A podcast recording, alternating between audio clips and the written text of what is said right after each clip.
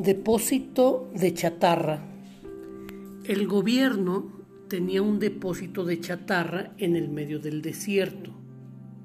El Congreso un día dijo, alguien puede entrar a robar durante la noche. Entonces crearon el puesto de sereno y tomaron a una persona para el trabajo.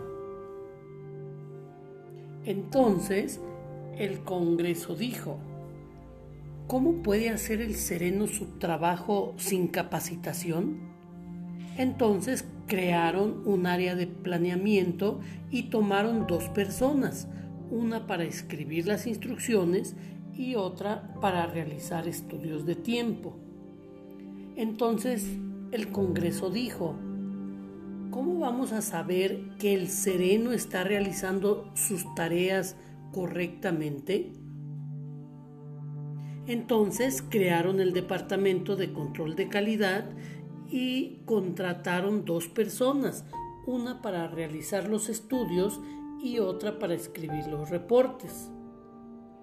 Entonces el Congreso dijo, ¿cómo va a cobrar sueldo toda esta gente?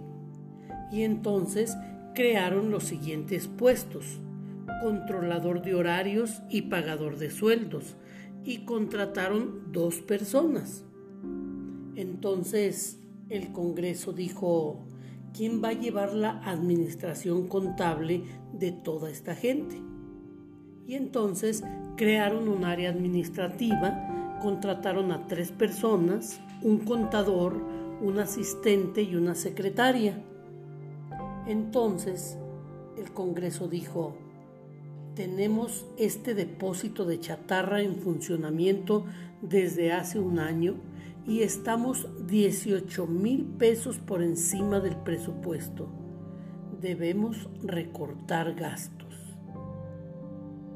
Y entonces el Congreso decidió despedir al sereno.